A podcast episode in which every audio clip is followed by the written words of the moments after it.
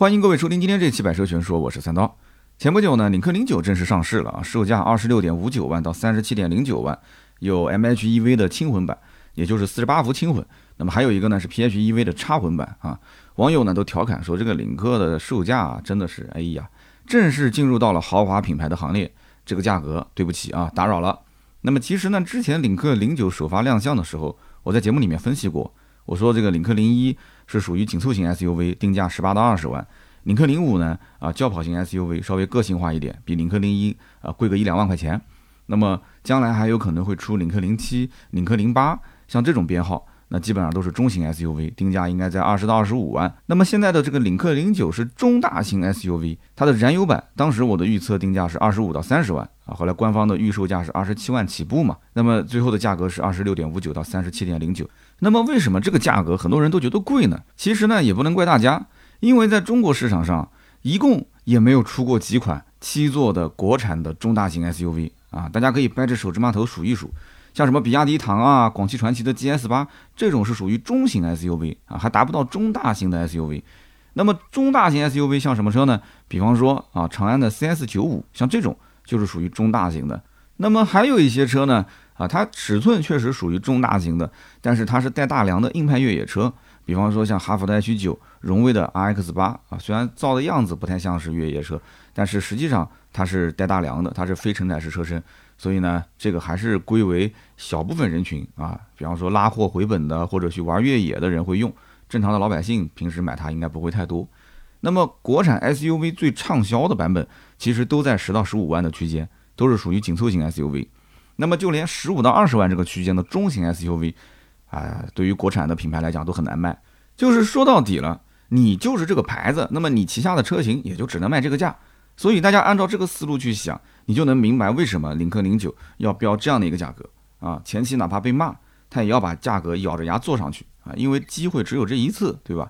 领克现在一直在慢慢的去丰富自己的这个型号的过程当中，那我就这一次定价的机会，我不尽量往上够一够嘛，是不是？但是换到消费者的角度，大家最关心的只有两个问题，一个就是领克零九的定价到底高不高，到底是高了多少啊？或者讲，那么第二个就是领克零九如果要买的话。那么到底该怎么选？有没有什么需要注意的问题啊？那么接下来我们就详细的给大家聊一聊这两方面。那么首先就是领克零九的定价到底是不是偏高？那么我个人总结啊，先说结论啊，我总结下来就是还是偏高的。这个价格我觉得至少是高了一万五到两万。那么这个问题呢，我觉得应该从三个角度去看。那么第一个角度就是放到领克自己的体系里面去看，另外一个角度呢，就是看一看国产的同级竞品有没有能替代它的啊，跟它去进行对比。那么第三个角度呢，就是用合资的同级竞品去做对比，那么看看有没有可以替代它的。那么首先我们就放到领克自己的体系里面看，放到领克自己的体系里面看，那肯定就贵了嘛。为什么这样讲？因为很多人他不懂什么叫 SPA 平台，很多人不懂什么叫 T5 的动力总成。你跟他说这是什么叉 C 九零的换壳车，其实他对叉 C 九零也是一知半解啊，他肯定是没有什么 Q7 啊、叉五啊、啊 GRE 啊这些车了解的更多一些。所以说这一类的客户对于领克零九最直观的认识是什么？啊，就觉得这是一台稍微大一点的，有六座有七座的一个领克品牌的 SUV。大家的理解其实就是这么的单纯啊，就是这么的简单。那么同样动力的领克零一和领克零五，注意啊，我说的是动力，不是动力总成，因为动力总成方面，领克零九还多了一套四十八伏轻混，所以是 MHEV 嘛。但是这个东西其实老百姓也不是很待见啊。我说的是动力，因为动力都是二百五十四匹，三百五十牛米，对吧？那么大家既然是同样的动力啊，你是不是什么四十八不轻混？我不关心，我只看价格。领克零一顶配二十万一千八，领克零五的顶配二十一万两千八，就算加上混动的话，领克零五的顶配也就才二十二万多。那凭什么领克零九的起售价就是二十六万五千九，顶配甚至卖到了三十二万多啊，三十二万零九百？所以大家觉得说很奇怪，这个车子价格怎么这么夸张啊？插混我还没讲，插混更夸张，入门就是三十一万五千九。顶配是三十七万零九百啊，都已经快到四十万了，所以这个定价甚至都没有把豪华品牌放在眼里啊。那么这么多年来，其实领克品牌的天花板一直都是领克零五的顶配。那二十一二万的一个价格，所以大家的这种想法就是，领克应该是一个呃十六七万，最多也就是二十一二万这样的一个牌子。这个不是说具体车型卖多少钱，而是领克这个品牌，大家给它的定位就是大概最多最多卖个二十多万吧，二十小几万。那么现在来了一个领克零九，一下子就把天花板啊升到了三十七点零九万。那么同样是挂着领克的标，这个车子只是稍微大一点，而且只是多了两个座位而已。那为什么要贵那么多？这是很多人想不明白的一个点啊，大家也不太能接受这个点。那么现在的消费者普遍的情绪是什么呢？就是领克零九看起来不错啊，甚至可能你也用了什么沃尔沃的一些技术啊，驾乘的品质也许也不错，但是大家还是很难接受，就一个国产品牌。啊，卖的跟合资差不多，这个车其实真正的价格落地下来也跟汉兰达也差不了一两万了嘛，所以大家就觉得很奇怪，他为什么要卖这个价？大家还是抱着那种，哎，国产车嘛，不就图个便宜嘛，对吧？便宜量又足，要不然我为什么要买国产车呢？所以呢，我个人认为啊，领克零九这个车产品本身是没有问题的，那么它其实问题出在什么地方呢？它问题其实出在就是上的太早了，就这个车的价格在中大型 SUV 里面。其实并不是说特别的贵，它哪怕就是卖的跟合资差不多，它的配置清单也比它要多出一大截啊。那么为什么说它卖的太早了呢？其实它应该要过渡一下啊，就是它上市的时间点应该往后推，它可以先出一个叉 C 六零的换壳版，对不对？叉 C 六零的换壳版用二十二万到二十五万的价格来过渡一段时间啊，命名个领克零七啊，不行的话你再做一个稍微再大一点的版本，然后命名个领克零八。等大家情绪都稍微稳定一点了，哎，接受了这个价位的领克车型之后，我们再推出一个二十六万多啊到三十七万多的领克零九，那么那个时候喊贵的客户应该就没有现在那么多了。但是可能领克的官方不是这么想的，他可能就想学那种奔驰的做法，就是我先出个奔驰 S 级啊，就把这个车的造型做的，包括价位都拉得非常高啊，然后呢，家族车型再进行套娃。就这两年领克的车套娃非常严重啊。所以领克零九这个价格，如果一旦立住了，将来我再出一个小号的领克零九啊，我出一个小号的，比方说领克零七，缩小一点，人家说这是换壳的叉 C 六零，哎，然后呢再定个相对比较低的价格，就比领克零五稍微贵一丢丢，比领克零一稍微贵一些的话，他会觉得说很有性价比。但是你要知道这样子玩其实很有问题，因为这个品牌目前来讲还是属于一个要打破天花板的阶段。所以呢，这种玩法其实比较有风险啊。如果大家都认你这个品牌，你把天花板一下拉得特别高啊，那大家觉得说，哇，这个屋子确实很宽敞。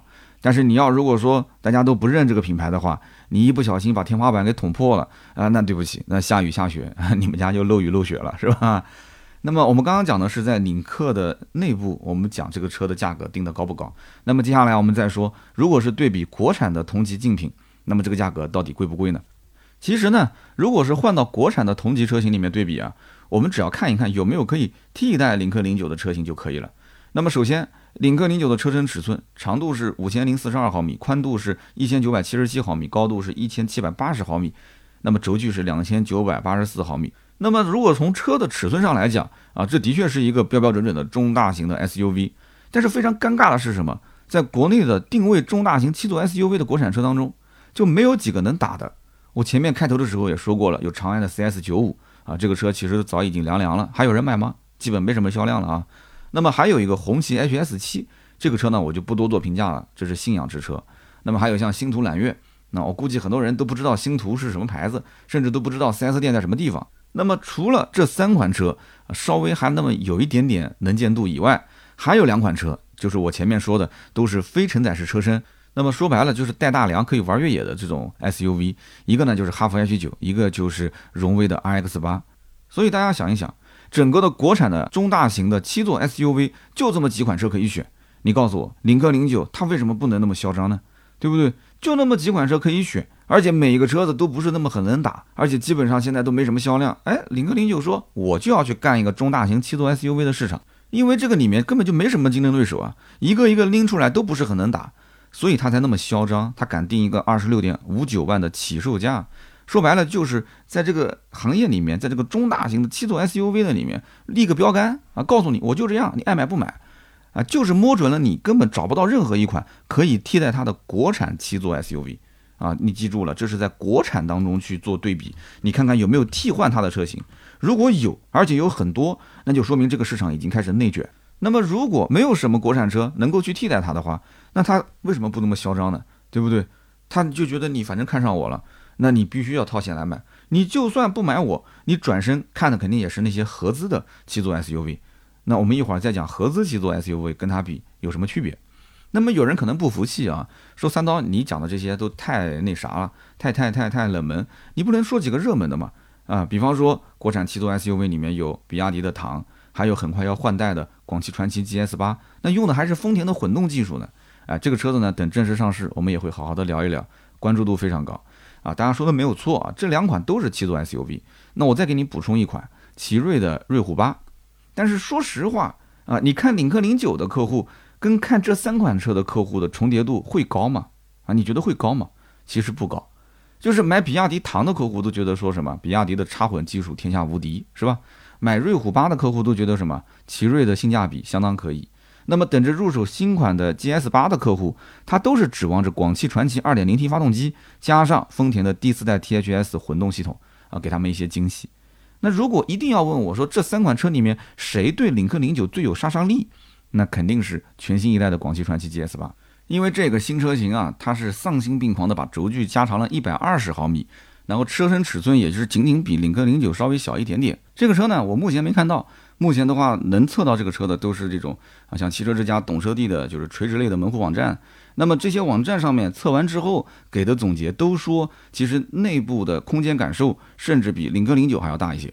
那么整个中控屏也是丧心病狂的大，十二点三英寸的液晶仪表加十四点六英寸的中控屏。那么最后就是它的这套混动系统，很多人到现在一直持币观望，就是等着这个车上市。如果说这套混动系统啊有个大概半年一年没什么毛病的话，我估计很多人应该会心动。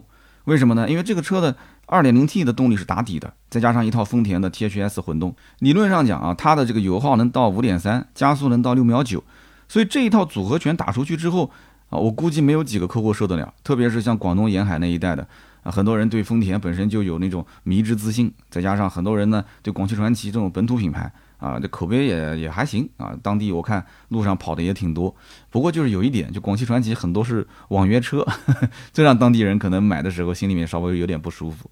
但是虽然嘴上很多人说，呃，这个广汽传祺跟领克根本不是一个档次的啊，驾乘的质感肯定是不一样的。但是你要知道，到了真正自己买车的时候，身体还是很诚实的啊，因为钱包会告诉你，领克零九它不属于你啊。广汽传祺 GS 八前段时间是公布了预售价。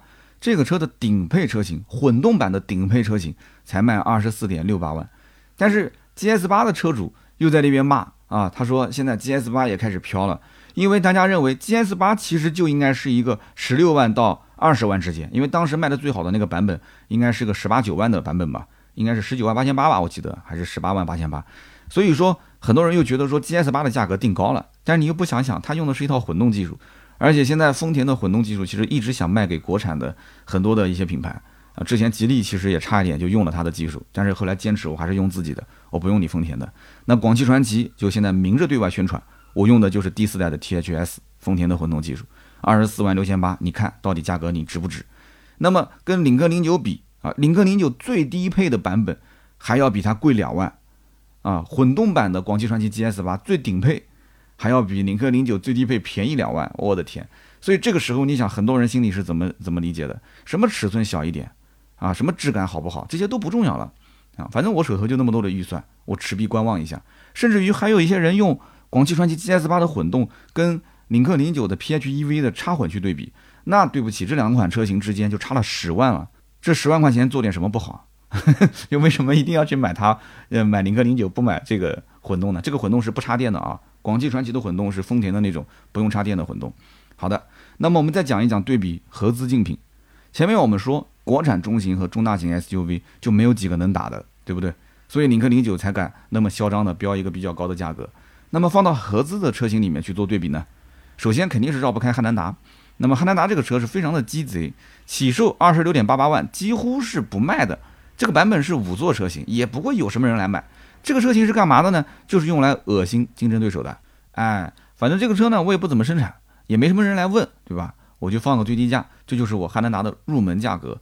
那么这个版本，我们且不说五座的汉兰达几乎没人考虑，我们就看这个低配版本，它的用材用料、它的配置，还是塑料方向盘、八寸的中控屏、织物座椅，而且是手动调节座椅。正常人会想，二十多万我都花了，这些配置我肯定是不能接受的，是吧？所以。汉兰达客户其实基本上入手的都是两驱尊贵和四驱尊贵啊，三十一万多、三十二万多，其实已经三十三了嘛，三十二点九八万不等于三十三了嘛，所以不吹不黑，你别看说已经是汉兰达是次顶配了啊，三十二万九千八，领克零九最入门二十六万五千九的版本，它的配置直接可以吊打汉兰达的这个次顶配，也就是尊贵版。所以说呢，有的时候你不要光看表象，你说汉兰达入门版价格就二十六万多，你领克零九也卖个二十六万多，你你算个啥？你为什么要卖那么贵？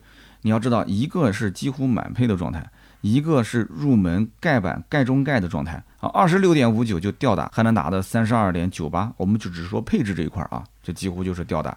那么因此我们可以这么理解，领克零九它其实每一档的上调基本上是差价两万多块钱。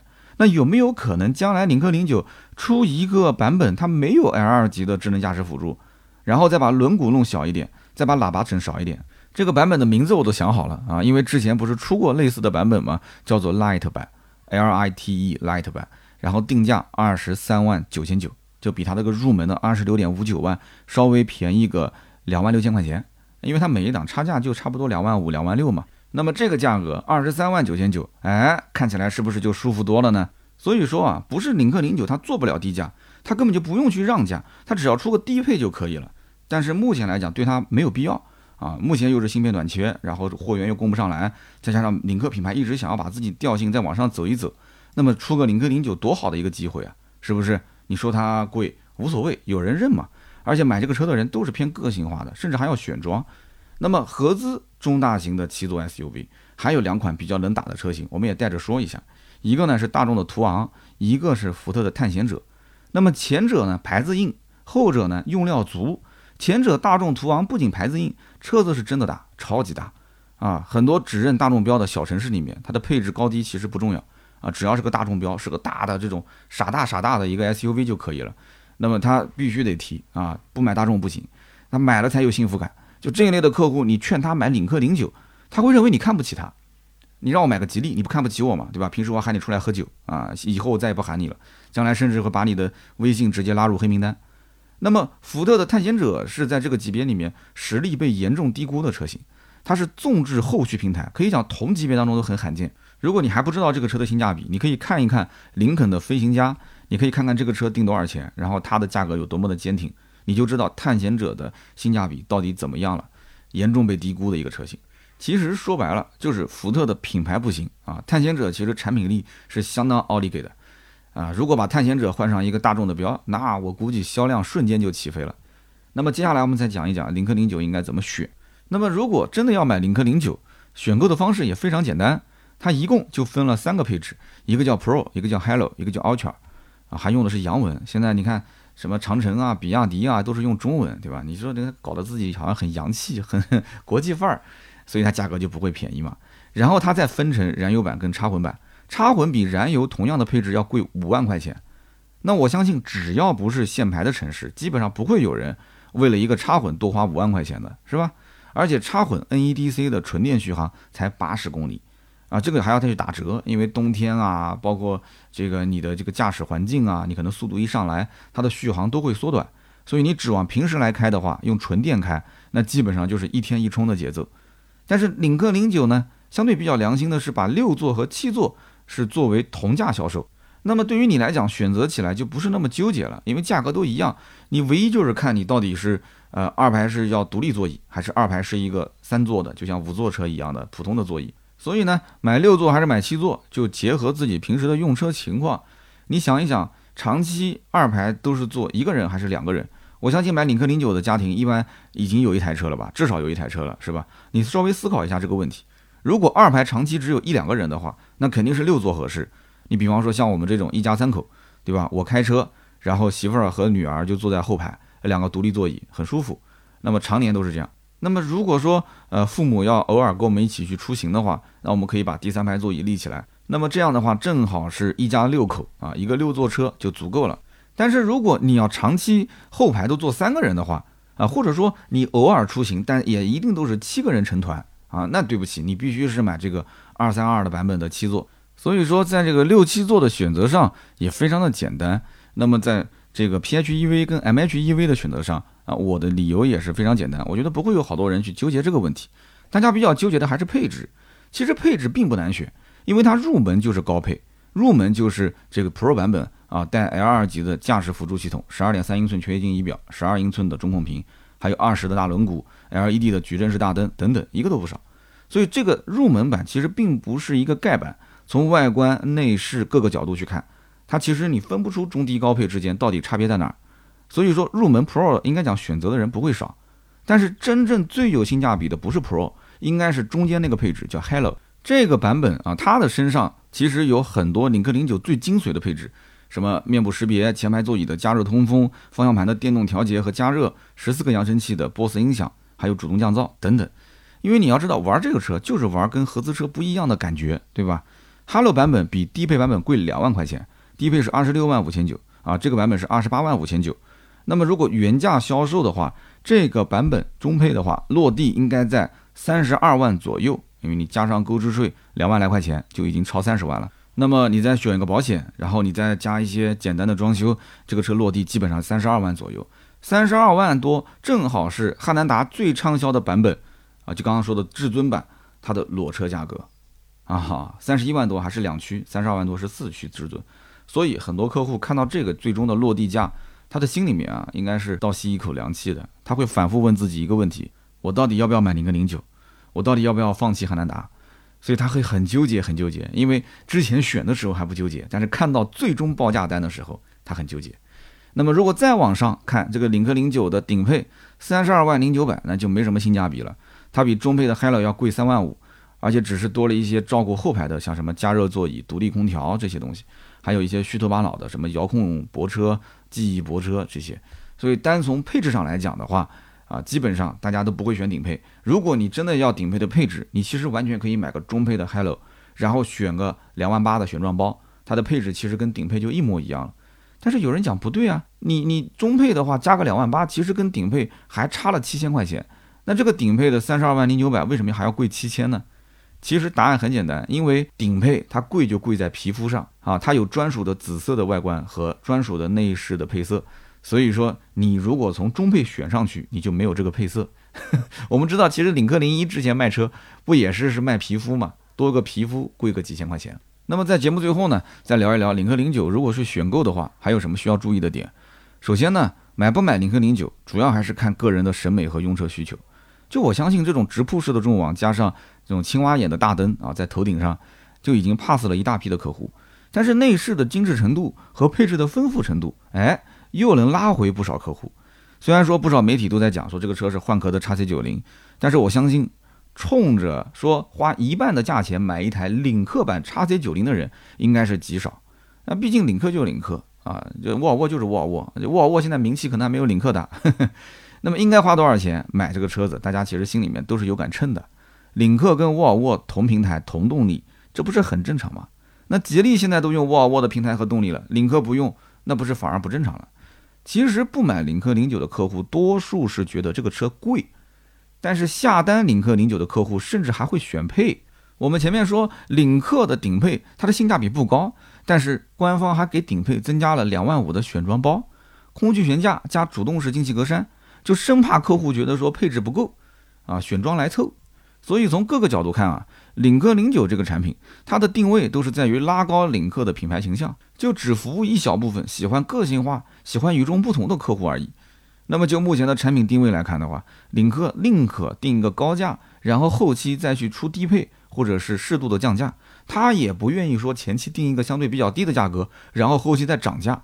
所以这个定价策略啊，你会发现跟隔壁的那个电动车极氪零零一正好是相反的。领克不会不知道性价比有多重要，但是这个品牌天生就不是走性价比路线的。领克零九更多的是希望就把忠于品牌的优质客户留下来，啊，况且目前芯片又短缺，领克零九它就算是个爆款，它也交不出多少货。只是我感觉领克零九这一次呢，相对来讲啊，就是它上市的时间有点过早，有些操之过急，这个玩法不太对啊。车是好车，但是它离豪华还是有点距离。你说想要让客户对比竞品啊，就冲一个标就能去下单，不考虑空间，不考虑口碑，不考虑保值率，不考虑今后的使用成本，恐怕目前还是做不到的。而且网友指望说领克零九能不能短期之内降价降个一两万块钱，那我觉得那更是做不到的。好的，那么以上呢就是本期节目关于领克零九的所有内容，感谢大家的收听和陪伴。那么关于这款车，大家还有什么样的想法，都可以在评论区交流。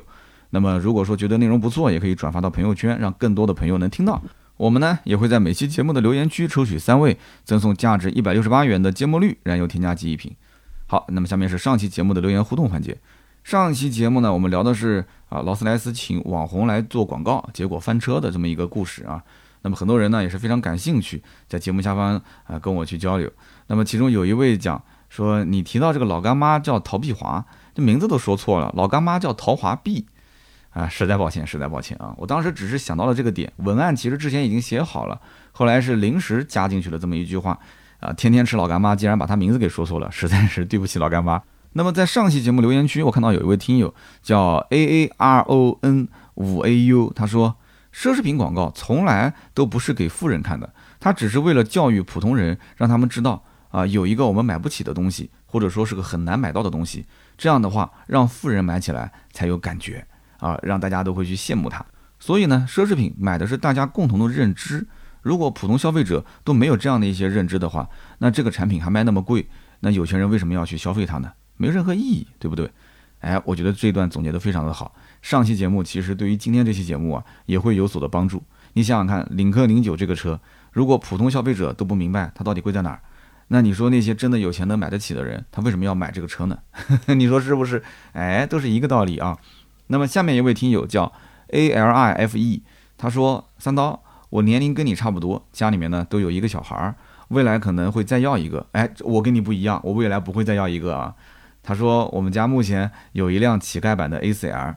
我想再增购一辆车，我很纠结 MPV 还是 SUV，呃，想过 A 六，也想过 V 九零，想过凯迪拉克的叉 T 六，也想过领克零九。